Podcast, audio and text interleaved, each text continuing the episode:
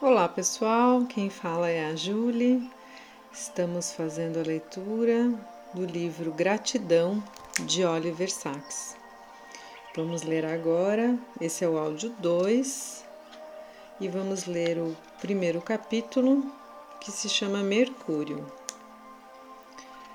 Noite passada sonhei com o Mercúrio.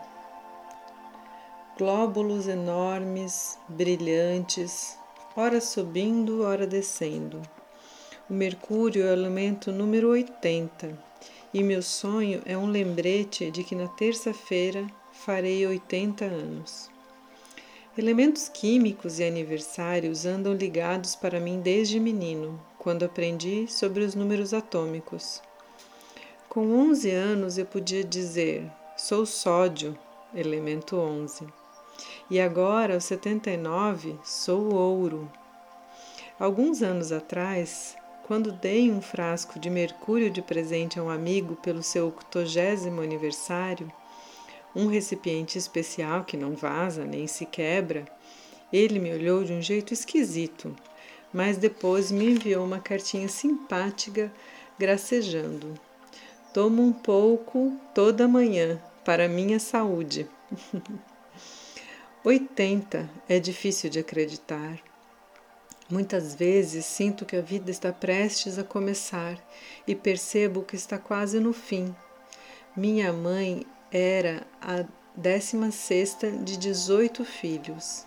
Eu era o caçula de seus quatro rebentos e quase o mais novo da penca de primos do seu lado da família.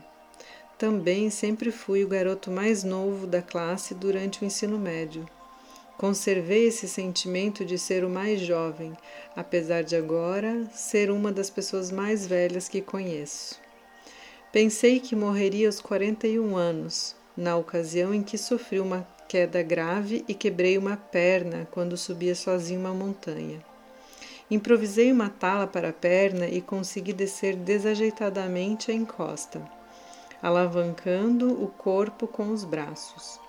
Nas longas horas que se seguiram, fui assaltado por memórias boas e más, a maioria delas continha sensação de gratidão pelo que recebi dos outros e também por ser por eu ter sido capaz de dar alguma retribuição.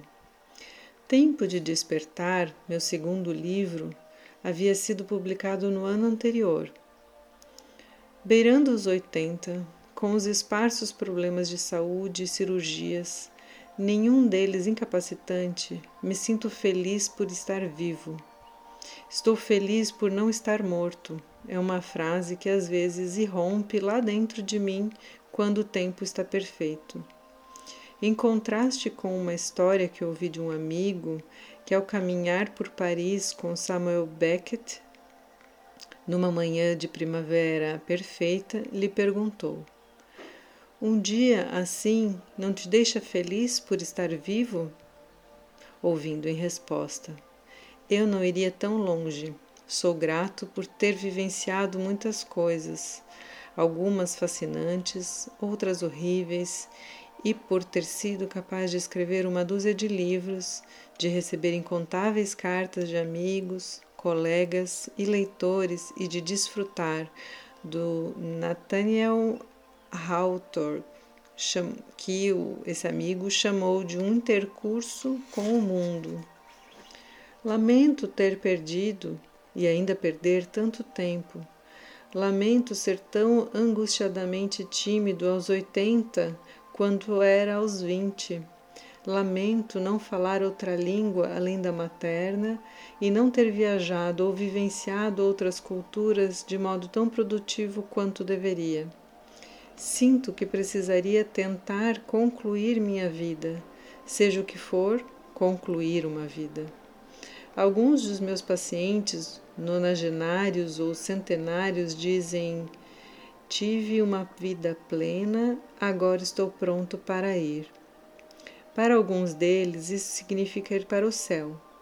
É sempre o céu e não o inferno, Embora os meus amigos estremecessem diante da ideia de ir para o inferno e se enfurecer com David Hume, que não tinha essas crenças.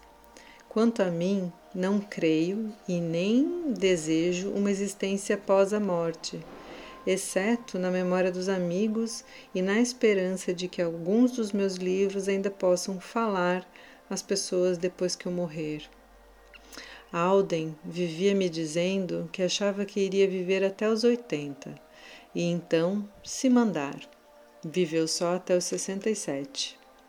Lá se vão 40 anos desde que ele morreu.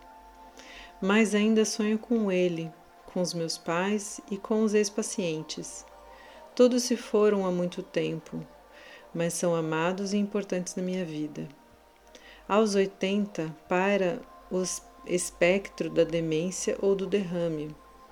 Um terço dos meus contemporâneos está morto e vários outros com graves problemas mentais ou físicos vivem presos numa existência trágica e mínima. Aos 80, as marcas da decadência são demasiado visíveis. Nossas reações são um tanto mais lentas. Os nomes nos fogem mais a miúde e cumpre admirar melhor as energias, mas ainda assim é possível nos sentirmos muitas vezes cheios de vigor e nem um pouco velhos. Quem sabe, com sorte, eu consiga seguir, mais ou menos intacto, por mais alguns anos e me seja concedida liberdade para continuar a amar e trabalhar. As duas coisas mais importantes na vida, como garantiu Freud. Quando chegar a minha hora, espero que eu possa morrer na ativa, como Francis Crick, quando lhe informaram que seu câncer de cólon tinha voltado, de início ele não disse nada. Simplesmente olhou ao longe por um minuto, depois retomou o que vinha pensando. Ao lhe perguntarem sobre seu diagnóstico algumas semanas depois, ele respondeu: Tudo que tem um começo deve ter um fim. Morreu aos 88 anos, ainda totalmente comprometido com seu trabalho mais criativo. Meu pai, que viveu até os 94 anos, costumava dizer que seus 80 anos tinham sido uma, uma das décadas mais agradáveis de sua vida. Ele sentiu, como começo, começo a sentir, não um encolhimento, e sim uma expansão da vida mental e da perspectiva. Nesta altura já tivemos uma longa experiência de vida, não só da nossa, mas também da de outros. Já vimos triunfos e tragédias, altos e baixos, revoluções e guerras, grandes realizações e profundas ambiguidades também. Já assistimos notáveis teorias ascenderem e acabarem derrubadas por fatos teimosos. Somos mais conscientes da transitoriedade e talvez da beleza. Aos 80, podemos relembrar um vasto panorama e ter um senso claro da história vivida impossível aos mais novos. Posso imaginar sentir nos ossos o que é um século, coisa que não podia fazer aos 40 ou 60. Não penso na velhice como uma fase cada vez mais penosa que é preciso suportar e levar o melhor possível mas como um período de liberdade e tempo descomprometido, sem as infundadas urgências de outrora, livre para explorar o que se quiser e amarrar os pensamentos e sentimentos de toda uma vida. Não vejo a hora de fazer 80 anos. E assim ele encerra o primeiro capítulo, que foi um pouquinho antes de fazer 80.